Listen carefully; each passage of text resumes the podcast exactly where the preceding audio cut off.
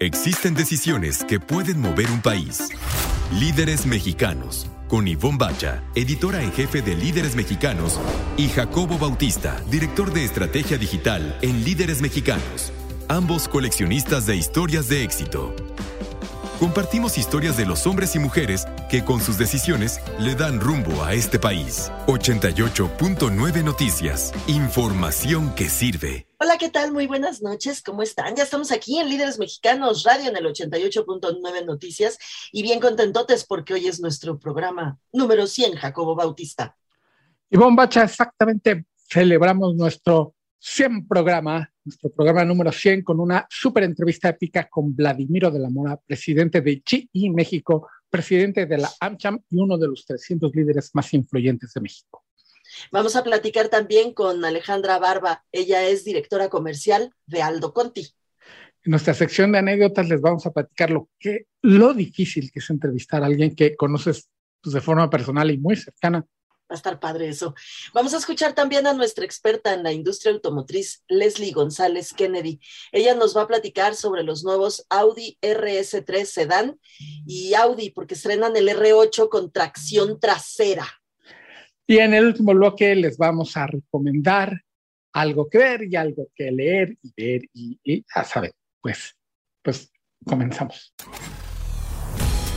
Líderes mexicanos un espacio para compartir y coleccionar historias de éxito.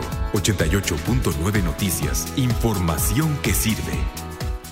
Pues Ivonne ya está en nuestra sala de Zoom, nuestra primera invitada de la noche, quien es Alejandra Barba, directora comercial en Aldo Conti, que es donde, por cierto, me surto detalles. Alejandra, mil gracias por unirte a Líderes Mexicanos Radio. Hola, Jacobo, buenas noches. Alejandra, lo primero que pienso es una Marca es una empresa 100% mexicana, tengo entendido, y además es. está dedicada, a, es ropa para hombres, ¿cierto? Completamente, ropa para hombres. Cuéntanos de tu experiencia precisamente con ropa para hombres, pero está padre que sean 100% mexicanos. Pues sí, realmente eh, yo llevo ya como 13 años aquí en la empresa y es chistoso porque a fin de cuentas yo venía de hacer colecciones de bebés, de niños, de niñas, de ropa de cama. Y recuerdo que me contrataron en Aldo Conti y justo en ese momento me casé, me fui de luna de miel y empecé a ver como ropa de hombres en las tiendas y decir, hoy me voy a dedicar a esto. No es lo mismo hacer mamelucos y bordaditos y cosas tan divertidas como pueden ser niños, como hacer ropa de hombres. Y entonces, bueno, pues ya entré a este mundo y la verdad es que al principio sí fue como difícil acostumbrarme, pero es padrísimo ver, porque son, son muy planos, a fin de cuentas, los hombres, ¿no? Es como camisa blanca, traje negro, son muy planos y es muy difícil darle algo divertido a toda esa parte de, que la camisa siga siendo blanca, pero que siga siendo diferente, bonita, con detalles. O sea, ha sido como una experiencia muy, muy padre realmente estos 13 años, poder ir creciendo junto con la marca e ir desarrollando cosas que marquen una diferencia. Estamos platicando con Alejandra Barba, ella es directora comercial de Aldo Conti. Sí, coincido muchísimo contigo, eh, eh, Ale. Fíjate que en el momento en que yo fui mamá, y fui mamá de una niña, no, la verdad es que no, me, no, no, había yo pensado en, las, e, en, en, en, la ropa. Y ya que empiezas a entrarle, en las tiendas de ropa para niñas son gigantescas las áreas y la de los niños es pequeñita, es chiquitita. Desde entonces empiezas a hacer como, como justamente como tú lo dices, es todo un reto para ti, ¿no? Es todo un reto para mí y para todo el equipo porque va desde pensar cómo los vas a vestir, qué colores de moda traer, porque a fin de cuentas no todos los colores son bien aceptados, ¿no? De pronto tenemos todavía esos tapujos de, ay, no, no, no, ese color no. Entonces es complicado, pero también es irles introduciendo la moda que viene de Europa, la moda que viene de, de las grandes marcas, aterrizada a gente mexicana, aterrizada a gente que a lo mejor somos más serios, y a fin de cuentas somos ropa formal, ¿no? Realmente tenemos la gran variedad de vender desde jeans y camisas y polos, playeras, tenis, pero la especialidad de Aldo Conti es vender trajes. Entonces, el poderles introducir todos los detallitos que vienen, que ya viene cuadro, que son lapas anchas, pero ir cambiando y buscarles toques divertidos, ¿no? Por ejemplo, todos nuestros trajes eh, se caracterizan porque siempre traen un pin en la solapa y pues podríamos hacer pines muy serios de super señor, no ponerles una pipa. No, lo divertido es esos detallitos que hacen la gran diferencia en Aldo Conti, buscar lo que esté en tendencia y traer astronautas y ponerles tiburones y ponerle nombre a nuestros pines. Y, entonces, realmente con eso es con lo que yo me divierto muchísimo en mi trabajo, pero sí, o sea, de un trabajo que podría ser muy plano, terminamos haciendo locura y media, siempre aterrizado a que somos una empresa, pues que viste gente de trabajo, de oficina, que usa traje aspiracional, pero siempre hay que darle su toquecito de moda y su parte divertida, ¿no?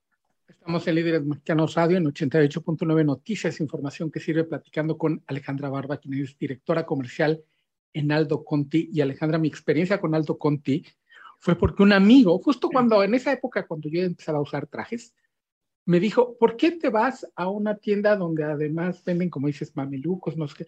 ¿Por qué no te vas con los expertos que venden trajes a comprar tu traje? Lo que hacen son trajes. Tienen una expertise. Ah, por cierto, les acaban de dar, y muchas felicitaciones, el reconocimiento de marca famosa.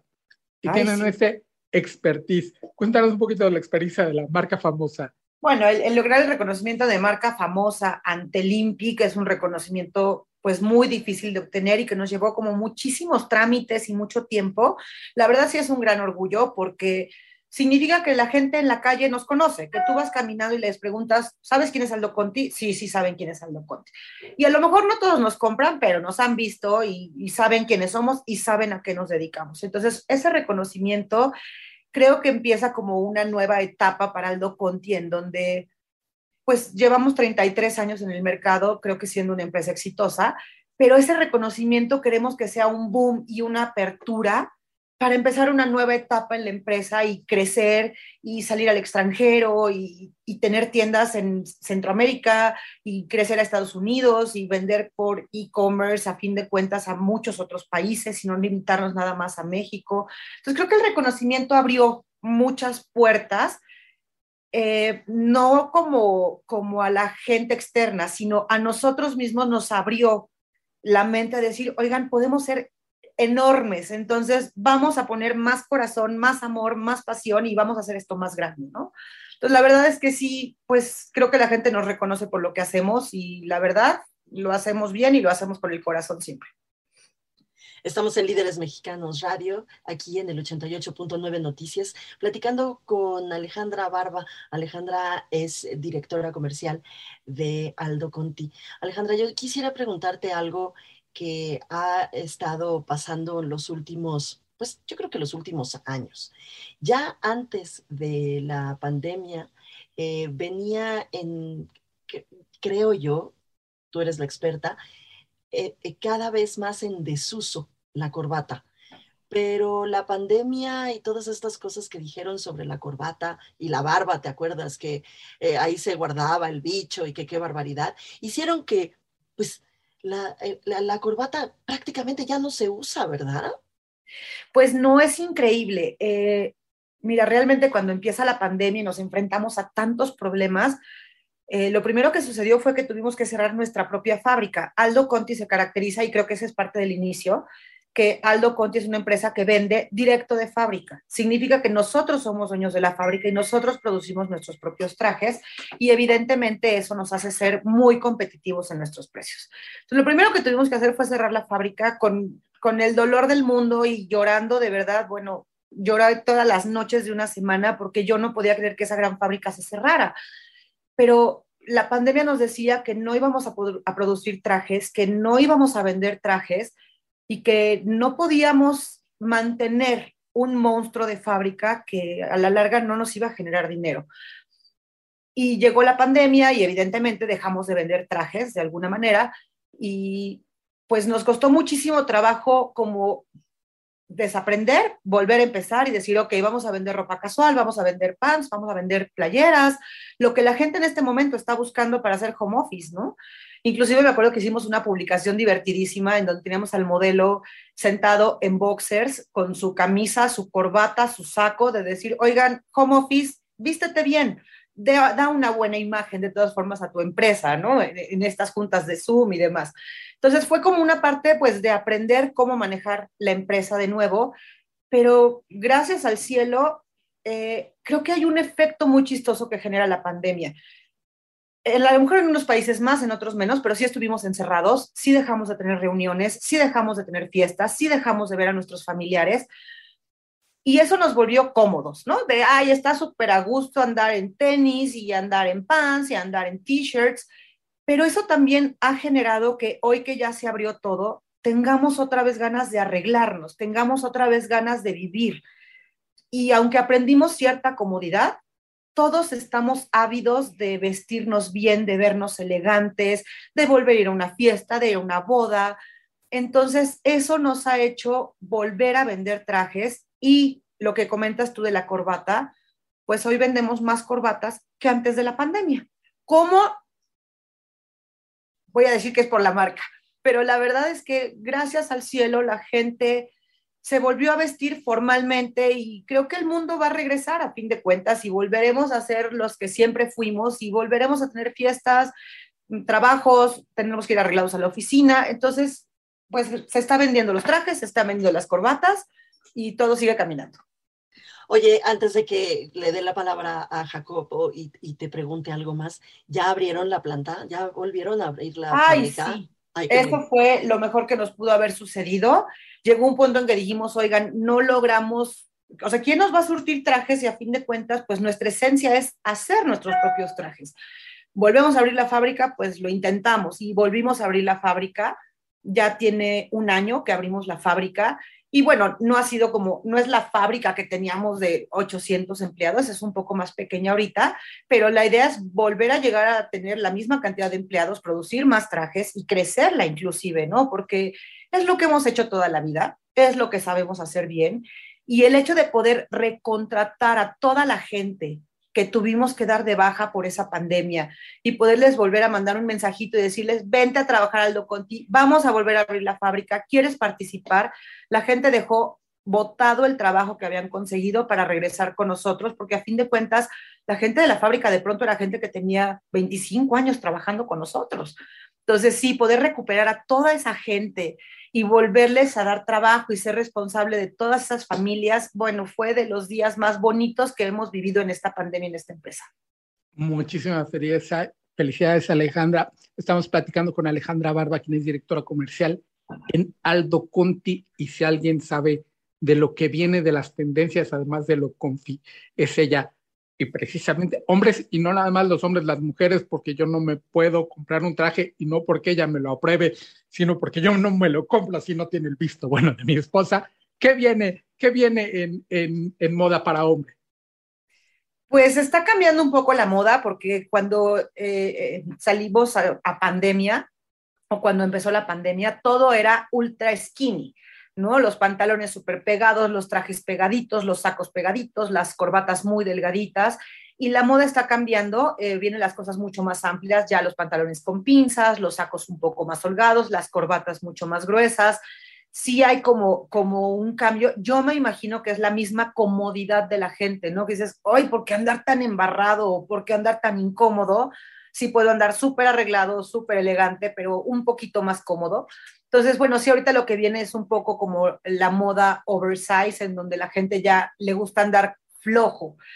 Eh, yo creo que en México eh, la moda siempre se tarda un poquito más en entrar porque nos cuesta trabajo, ¿no? Tanto hombres como mujeres dejar lo que estábamos usando para volver a empezar. Pero eso es padre porque obviamente te da la oportunidad de, de volver a crear un nuevo traje en donde ya ahora vas a poner las zonas anchas, y les vas a poner pinzas a los pantalones, y les vas a poner pliegues, y los vas a hacer mucho más bombachos. Entonces está como muy padre lo que viene ahorita, siguen viniendo los cuadros, bueno, con todo. Y mucho de lo que estamos implementando en la empresa es buscar fibras para las telas que tengan cierta tecnología o que den ciertos beneficios. Eh, desde hace muchos años nosotros empezamos a vender calcetines eh, con fibra de bambú tendrá como 10 años que empezamos con eso. Ya ahorita tenemos fibras de bambú en eh, playeras polos, en camisas de vestir, en algunos sacos. Creo que es una parte muy divertida empezar a probar con este tipo de cosas. de pronto también hay mucho que fibras recicladas y creo que estamos en esa parte del mundo en donde sobre todo la generación más joven se preocupa mucho por el mundo, se preocupa por el reciclable, se preocupa por no contaminar más, lo cual es muy bueno, ¿no? Eso es lo que estamos buscando ahorita, ser diferentes, ser punteros y traer nuevas tecnologías dentro de nuestras propias prendas. Estamos platicando con Alejandra Barba, ella es directora comercial de Aldo Conti. Alejandra, estoy segura que entre nuestro auditorio ya se les antojó acercarse. ¿En dónde los encontramos? Supongo que ya abrieron gran parte de sus sucursales y de sus tiendas y que también le entraron al e-commerce. ¿Dónde los encontramos? Digo, tenemos todas nuestras sucursales abiertas, ahorita contamos con 127 sucursales, todas están abiertas y realmente están en las grandes plazas comerciales del país, ¿no? Algunas sí son tiendas que están en los centros de las ciudades, que obviamente es donde la gente va a comprar cosas, pero todas nuestras sucursales están abiertas. Nuestra página web es www.aldoconti.com y bueno, ahí está toda nuestra colección, tenemos promociones y obviamente ahí les mostramos los catálogos de temporada, les damos como ideas de cómo vestirse, cómo combinarse, outfits ya prehechos para que obviamente, pues a lo mejor el que entre diga, híjole, me encanta cómo se ve tal cual y quiero todo, ¿no? Quiero el pantalón, quiero la camisa, quiero la corbata, quiero los tenis, quiero verme tal cual se ve el modelo. Y la página realmente ha sido como un, un gran éxito en estos últimos meses. El crecimiento ha sido gigante y estamos muy contentos ahora también incursionando en esta parte del marketplace. Alejandra Barba, directora comercial de Aldo Conti, mil, mil gracias por tu presencia, por ser generoso con tu tiempo con nosotros aquí en Líderes Mexicanos Radio. Un placer compartir un poquito de lo que somos con todos ustedes. En nuestro programa número 100, bien bonito nuestro numerito 100, Jacobo Bautista, y vamos a platicar sobre, la verdad es que sí es, sí las lograr un buen rapport, es decir, un buen inicio, una buena comunicación, una buena química con cualquier eh, entrevistado es difícil, es complicado, es un reto.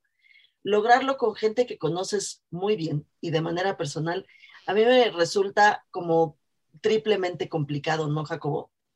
Sí, es complicado porque hay muchas cosas que para ti son obvias porque ya los conoces, entonces ya no las preguntas. Y en un plan ya profesional de qué es lo que es interesante para el lector, para nuestro radio escucha, encontrarlo ya que sabes todo lo demás es, es raro. Y como la plática se da en otros niveles, generalmente con la persona que conoces, a nivel profesional de estar haciendo un trabajo para sacar una buena historia, se vuelve complicado. que te pasó a ti con tu maestro, Guillermo sí. Es, fíjate que Memo no fue solo mi maestro, sino también mi compañero de trabajo, porque por supuesto siempre eh, gana el maestro, ¿no? Y más cuando eh, pues lo admiras y demás. Pero eh, yo estudié en la Universidad Iberoamericana y estudié becada Así que durante gran parte de la, de, la carrera, pues, si no es que toda la carrera, estuve trabajando también porque esa es parte fundamental del trato que haces con, con, con la universidad para devolver de alguna forma pues eh, la beca que te están dando. Entonces trabajé en el departamento de comunicación y él era maestro de tiempo, de tiempo completo. Ahí tenía su cubículo y demás. Entonces, bueno, pues me tocó eh, trabajar con él. lo conocí muy bien durante mi carrera, durante los años que fui estudiante en la Universidad Iberoamericana. Y después ya acá en Líderes Mexicanos, pues me tocó entrevistarlo ya un par de veces. Eh, la segunda lo libré muchísimo mejor, pero la primera llegas queriendo, pues, ¿qué onda? ¿Cómo estás? Y la cosa no es así, ¿no? es como, es muy complicado porque además, eh, como que pierdes un poco, no sé si llamarlo el respeto, Jacobo, o la admiración, o las dos cosas, ¿no? Como que los conoces como, y los tratas mucho más humanamente que a los señorones que vas a entrevistar, ¿no? Que no quiere decir que Guillermo Arriaga no sea un señorón, por supuesto que es un señorón y es exitosísimo y es, forma parte de la lista de los 300 y es eh, el único eh, autor, director de cine que tiene de, todo, que ha sido nominado al Oscar, pero también a Cannes, pero también tiene un premio Alfaguara, pero también, o sea, está cañón. Sí, sí pero como lo conoces cuando llegas, le preguntas por cosas que igual se interesan al lector, pero ya a nivel muy personal, ¿no? Exacto. a ti te pasó, a ti te pasó con tu papá, que es un súper doctorazo en matemáticas y que también ya estuvo en nuestras páginas. La, la, la otrora editora de Líderes Mexicanos, Maro Moreno, me insistió muchísimo en que entrevistara a mi, a mi papá, que hay que decirlo, es un gran matemático, es este, uno de los mejores algebristas a nivel mundial este, esto es que se dedica a la álgebra. Eso suena raro, algebrista. Este, a nivel muy mundial es muy, muy respetado. Hace poco él estaba revisándole el trabajo a algún chino, algo así, o serbo-croata, no me acuerdo de dónde, que, este, que él forma de estos paneles de las revistas especializadas para que puedan publicar.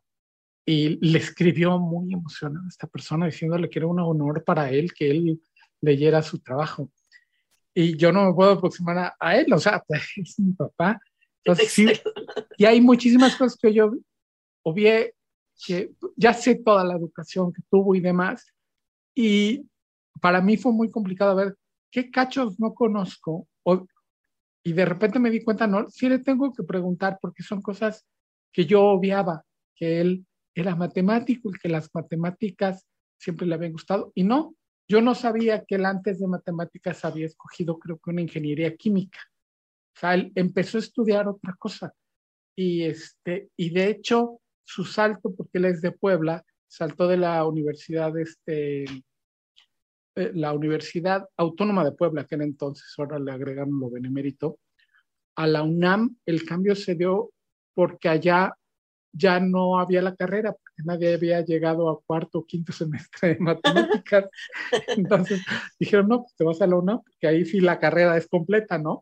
Pero así rara fue la, la, este, la experiencia muy bonita, este, conocerlo como a otro nivel y entrevistarlo a un nivel profesional y este, raro. sí, es extraño. Así que sí, resulta un poco complicado. Sí, y así, no, nos ha pasado al revés, ¿no? Que entrevistas a alguien que termina siendo amigo, pero eso es ya en otra, como Leslie González, por ejemplo. Vamos a oír a Leslie González. ¿Qué tal amigos de Líderes Radio? Ivonne Jacobo los saludo con mucho gusto y les cuento sobre la gran experiencia que tuve con nuestros amigos de Audi de México. Ya que regresamos a actividades en el Autódromo Hermanos Rodríguez con Audi Sport Experience. Este año Audi ofreció a sus clientes en México la oportunidad de conocer los detalles de su gama RS a través de esta experiencia exclusiva y personalizada que permitió a más de 150 invitados de la marca a probar en pista con pruebas en la pista de óvalo y también pusimos a prueba al Audi RS5 Coupé y Sportback, RS7 Sportback, RSQ3 Sportback, RSQ8, TTRS y el RS e-tron GT no podía faltar. Y tuvimos el debut del RS3 Sedan con nueva tecnología, el Torque Splitter, que te ayuda para evitar la transferencia de peso en las curvas. Excelente desempeño de este nuevo RS3 que cuenta con un motor 2.5 litros turbo que ha ganado nueve veces consecutivas el premio al motor internacional del año. Acelera de 0 a 100 kilómetros en solo 3.8 segundos gracias al launch control y es tres décimas de segundo más rápido que la generación anterior y llega con un precio de 1.429.900 pesos. Y el emblemático R8 de tracción trasera llega en medio de los 25 años de Audi en México. Qué mejor manera que festejar con este debut. Eh, se llama R8 V10 Performance Rear Wheel Drive. Es el único Audi de producción en serie con tracción trasera, con un gran comportamiento, muy dinámico. Ahora tiene 30 caballos más y 10 Newton metro más de torque. Este deportivo con motor central acelera de 0 a 100 kilómetros por hora en 3.7 segundos. Alcanza una velocidad de 329 kilómetros y ves impresionante. Esta es la joya de la corona del nuevo R8 con motor V10 atmosférico y de 5.2 litros, con un sonido inigualable y una rapidísima respuesta al acelerador. Su potencia es de 570 caballos de fuerza, impresionante su desempeño y vaya que sí se siente la diferencia de este devorador de asfalto. Y su precio es de 3.074.900 pesos. ¿Qué tal esta información llena de adrenalina, Ivonne Jacobo? Felicidades a Audi por sus 25 años en nuestro país y también por estos dos impresionantes vehículos que debutaron en esta gran experiencia de Audi Sport Experience y nos encontramos en la siguiente cápsula de Líderes Autos. Líderes Mexicanos un espacio para compartir y coleccionar historias de éxito. 88.9 Noticias, información que sirve. Mi nombre es Jacob Bautista, acaba de poner la alfombra roja, Ivonne, porque nos vas a presentar a nuestro próximo invitado. Estamos muy contentos de tener aquí porque además de, ser una persona súper amable, súper cercana, súper empática, es miembro de la lista de los 300, entonces me da muchísimo gusto tenerlo aquí con nosotros. Él es Vladimiro de la Mora, él es eh, presidente de GE México y ahora ah, le tocó también ser presidente de la AmCham. Así que, eh, pues muchas gracias, Vladimiro, por estar aquí con nosotros. Gracias, Ivonne. Gracias, Jacobo, por la invitación y, gracias a, todo tu auditorio. Eh, Vladimiro, sabemos, porque pues hemos estado muy cercanos a ti y a, tu, y a lo que haces, que tienen unos planes súper, súper ambiciosos hacia el interior de, de GE México. Eh, ¿Nos, nos, ¿Nos puedes contar un poquito? Porque tiene que ver también con abrir tres negocios distintos. En fin, platícanos tú mejor un poquito sobre esto. Claro que sí, Ivonne. Este, antes que nada, mira, me gustaría platicarte la historia que tenemos como GE. Este, GE es una empresa que, como sabes, su ADN ha sido el desarrollo de la tecnología eh, participamos en más de 180 países, tenemos más de 170 mil colaboradores en el mundo y México eh, fue una de las primeras oficinas que abre GE dentro de la historia. Eh, estamos cumpliendo 126 años de presencia en el país, entonces hemos sido parte de la historia tecnológica de México. déjame platicarte un par de ejemplos donde hemos colaborado. Por ahí, eh, a, finales de 1800, eh, desarrollamos una hidroeléctrica Necaxa.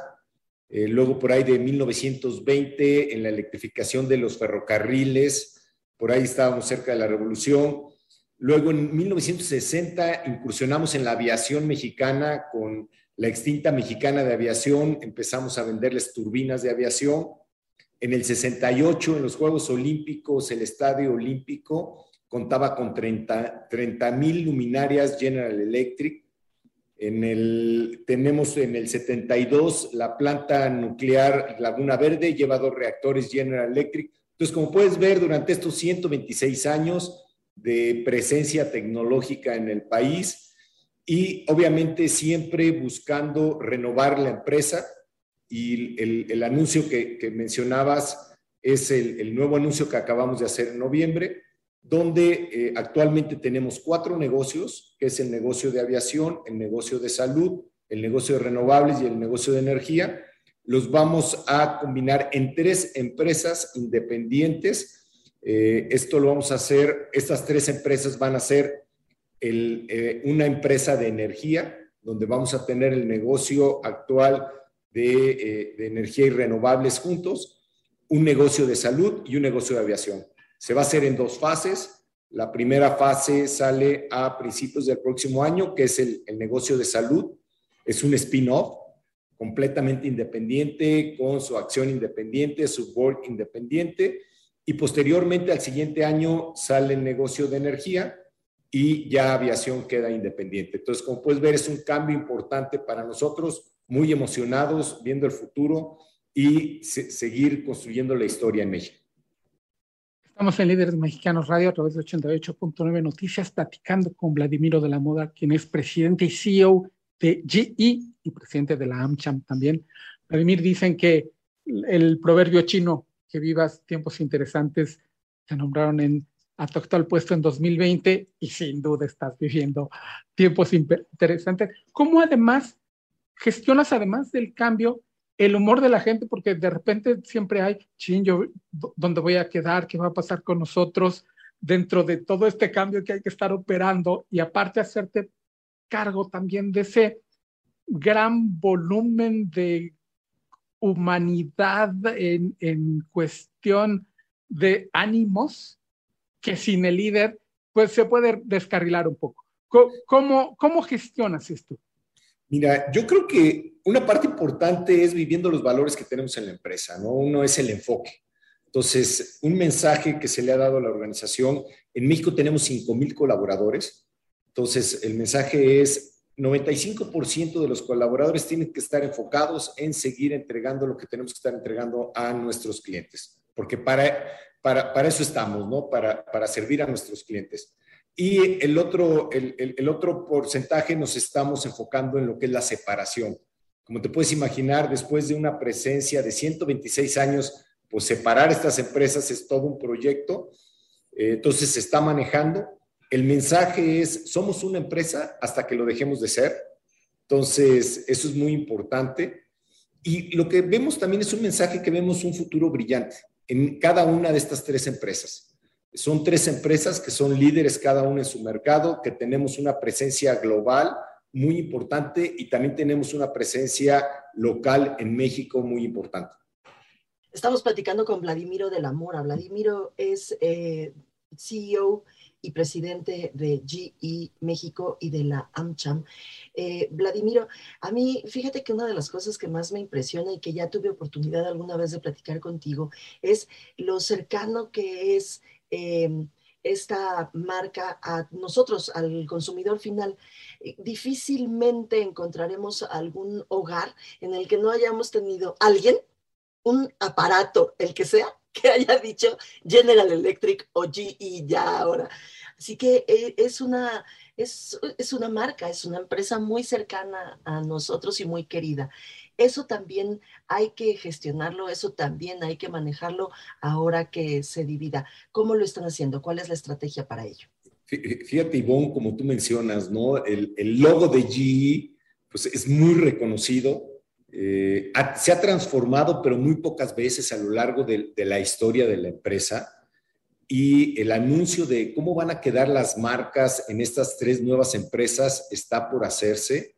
Eh, lo vamos a hacer en un par de semanas. Yo todavía desconozco, lo han manejado a nivel eh, corporativo central, entonces no sabemos cómo vienen esas tres marcas. Estamos ansiosos por conocerlas, cuáles van a ser los logos, cómo va a quedar el monograma al final del día, o si alguna empresa queda con el monograma, las otras no.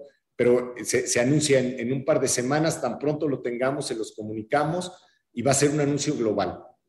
Sí, yo creo que además causa una gran expectativa precisamente porque todos somos cercanos a la marca e incluso sorprende cuando nos acercamos a lo demás que hacen que no está tan cerca. Yo recuerdo haber pasado abajo de un motor estos que hacen para aviones.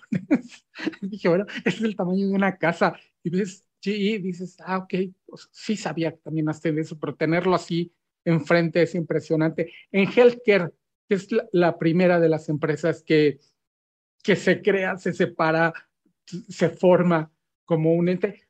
¿Cómo va? Porque, porque es, es, es, la primera. ¿Y qué hacen en términos de, de, salud? Que ahí sí no los tengo yo tan identificados. Mira, este, y, qué, y, qué, y, qué, bueno que afortunadamente que no has estado eh, abajo de un equipo de, de porque entonces no te han tenido que hacer algún estudio de estos de resonancia. O de, entonces, este, pero cuando se requiere, Estamos, estamos en la parte de imagen, eh, tenemos eh, la parte de todo lo que son las resonancias, eh, medicina nuclear, eh, la parte de anestesias, incubadoras. En, en, en, la parte de equipos médicos, la presencia que tiene Healthcare en el mundo es muy importante. Tenemos más de 4 millones de equipos instalados en el mundo. Solamente en México tenemos 30 mil equipos hacemos 16 mil exploraciones por minuto en el mundo, lo cual nos da que tenemos más de 2 mil millones de exámenes al año. Entonces, eh, es un, negocio donde realmente ayudamos a llevar a la salud a, las personas, porque una de las partes que buscamos como empresa es pues, trabajar para hacer un mundo que funcione.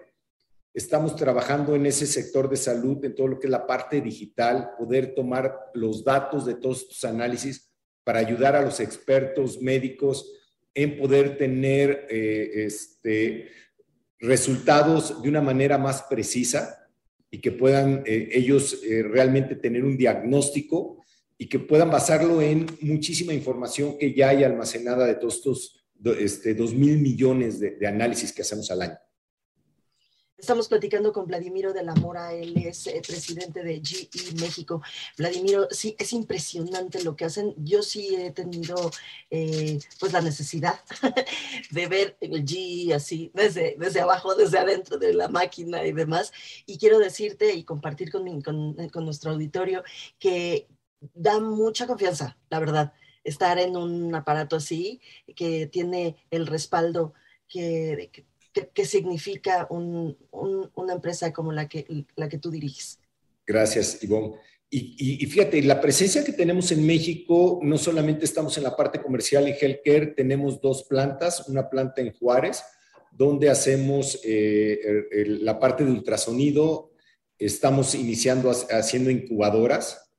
Eh, a veces vemos la incubadora en los hospitales, pero hay mucha tecnología atrás de la incubadora eh, tenemos que asegurarnos que los bebés están monitoreados constantemente, tanto la temperatura, la humedad, el ambiente donde están, su peso, eh, entonces la luz, el tipo de luz que le estás aplicando y, realmente nos permite salvar vidas este tipo de equipo.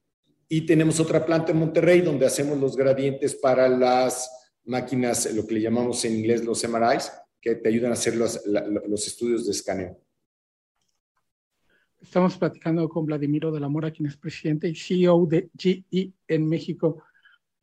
Cuando uno habla de estas grandes empresas con presencia en todo el mundo, como nos contabas, además ya más de un siglo, sobrados de un siglo, en México, uno piensa que traen la tecnología de otro lado y ponen las máquinas aquí en México, pero en México ustedes tienen un centro de ingeniería avanzada que a mí me da muchísimo gusto porque además se nutren del talento mexicano de, de los chicos de, de, ingeniería y tienen además como un foco, pueden crear un foco en su vida de yo quiero trabajar en G, yo quiero formar parte de la vanguardia tecnológica del mundo.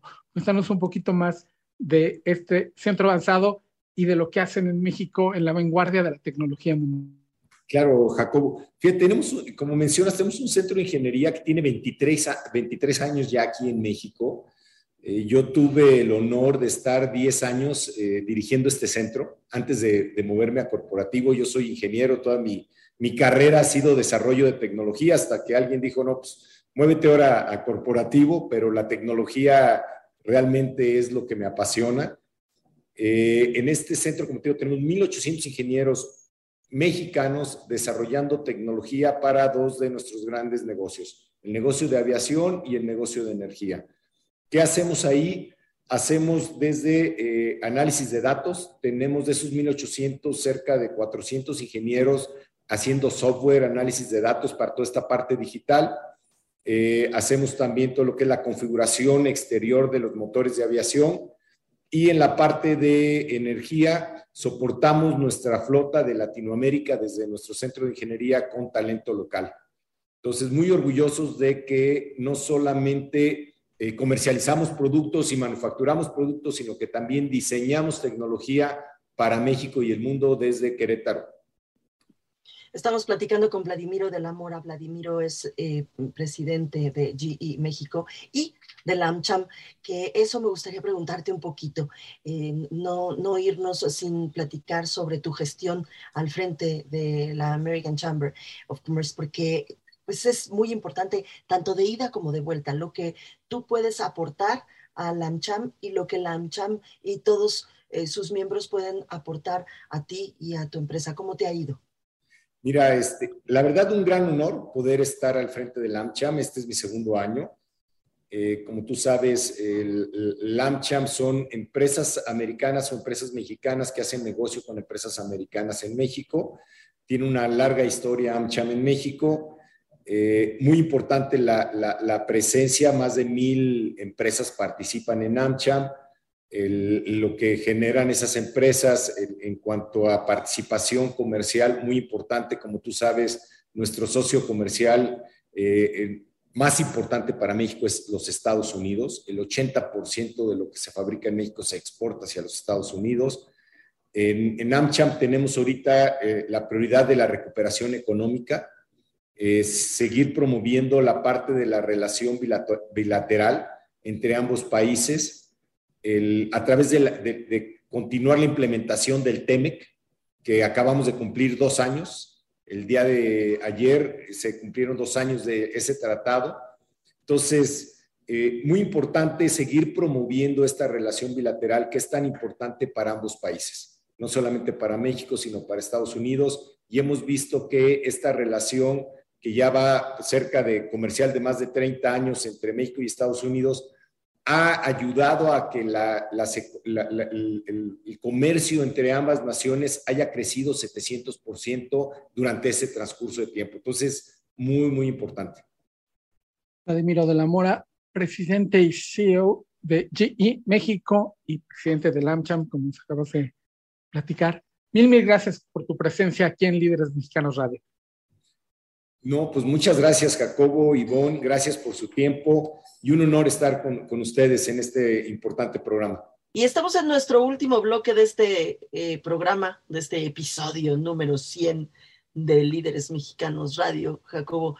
¿Y qué nos vas a recomendar, por favor? Pues como es el episodio número 100 y estamos de fiesta, les voy a recomendar uno de mis libros favoritos de toda la vida mundial, así, por mucho que yo estaba estudiando la secundaria cuando en el Canal 5 en televisión abierta empezaron a dar una serie de ciencia. Estaba muy, muy extraño y lo pasaban en ciencia con un sujeto que luego averigüé que era un astrónomo, con Carl Sagan, se llamaba Cosmos la serie, era muy entretenida y hablaba de Isaac Newton y hablaba de las estrellas y de las expediciones a Saturno y de la misión vikingo a Marte, donde él, por cierto, estuvo involucrado, de las misiones eh, en las de Júpiter y Saturno con estos naves viajeros, él estuvo involucrado en la, en la ciencia porque él era algo, no sé si era el director del el Jet Propulsion Laboratory de la NASA. Y este, él trabajaba en la NASA. Y e hizo un programa para la televisión pública gringa, porque lo produjo PBS, de ciencia, y fue un éxito a nivel mundial, sí, muchísimo, o sea, e, es como un, un hito en la televisión de divulgación de la ciencia a nivel mundial, y luego sacó el libro, o sea, chistoso, no fue un libro adaptado a, sino al revés. al revés, adaptaron lo que había sucedido en la serie a un libro que está precioso que editó Planeta. Todavía lo siguen editando, de tan, o sea, son de estos clásicos.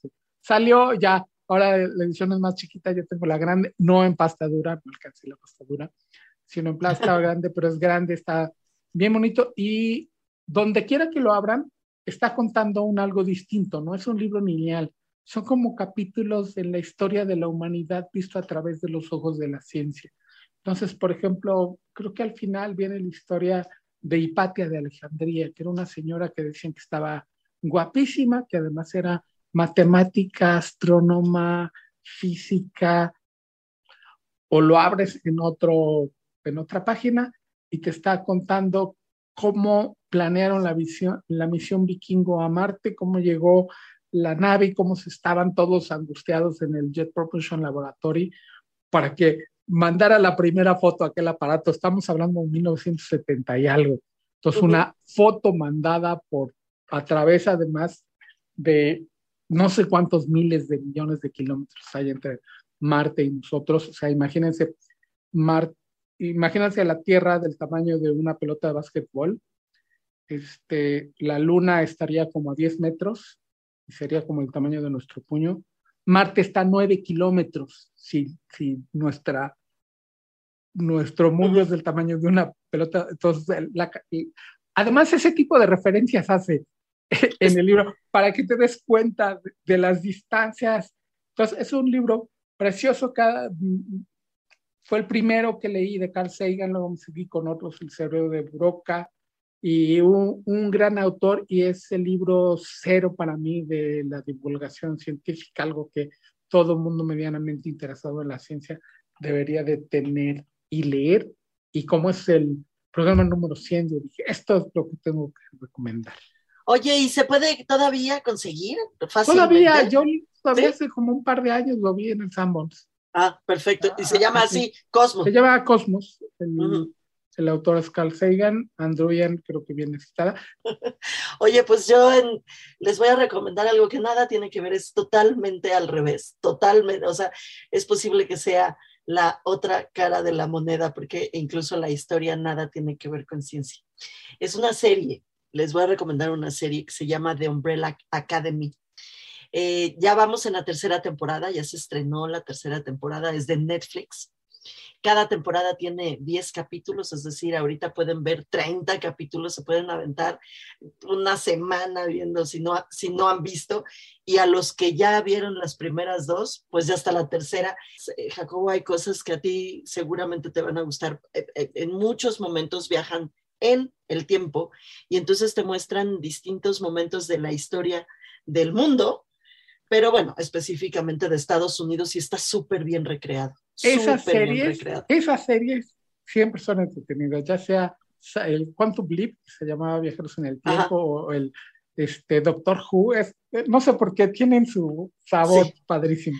La verdad es que sí, y este, y bueno, acá todavía más, porque es el de Umbrella Academy, es un grupo de hermanos eh, que son además superhéroes y que fueron eh, entrenados por su papá adoptivo eh, para salvar al mundo. En la primera temporada te vas enterando de cómo se llaman porque es number one, number two, number...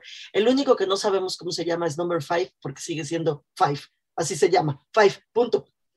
y, es, eh, pues es el que más viaja en el tiempo. Es, cada uno tiene sus propias cosas, pero tiene muchas cosas interesantes también alrededor de la historia de Umbrella Academy. Porque, por ejemplo, por ejemplo, el, creador del, concepto de Umbrella Academy eh, es el cantante de My Chemical Romance. Entonces eso empieza a hacerla ya muy atractiva, muy... Eh, ya ves que vas viendo así como que eres nerd y vas viendo todo lo que está alrededor de las series. Y por supuesto está todo el tema de uno de los actores principales de Umbrella Academy, que se llama Elliot Page, pero se llamaba Elena Page. Ahora, eh, pues durante el tiempo entre la segunda temporada y la tercera temporada, se supo la decisión de, de, de, de Elliot de cambiarse de género y entonces todos los que seguíamos la serie decíamos, ¿qué va a pasar con Vania?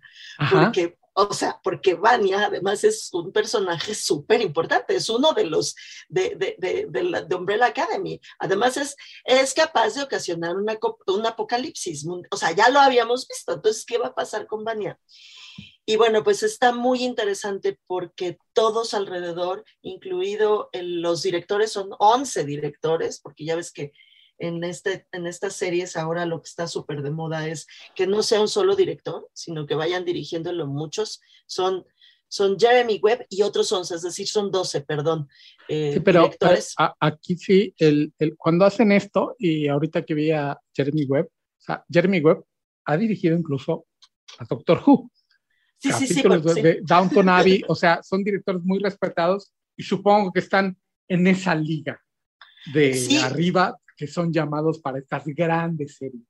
Está, eh, está estupendo y, bueno, y toda esta gente que son, eh, pertenecen a la generación en la, que, eh, en la que la inclusión y todos estos temas son fundamentales en la vida. Entonces, se las recomiendo muchísimo. Se llama The Umbrella Academy. Está comenzando, ya están los 30 capítulos ahí con ustedes, las tres temporadas completitas. Se las pueden aventar. Y en esa nota de viaje en el tiempo llegamos al final del número 100 de Líderes Mexicanos Radio. Quiero agradecer muchísimo a, Grupo Asir, a toda la gente que nos ha recibido como en casa, esta es nuestra casa en radio, y a ti, Ivonne, por compartir 100, 100 programas contigo. 100 enclosetadas que nos hemos dado, mi Muchas, muchas felicidades, que la pasen bien, síganse cuidando muchísimo. Líderes Mexicanos, un espacio para compartir y coleccionar historias de éxito. 88.9 Noticias, información que sirve.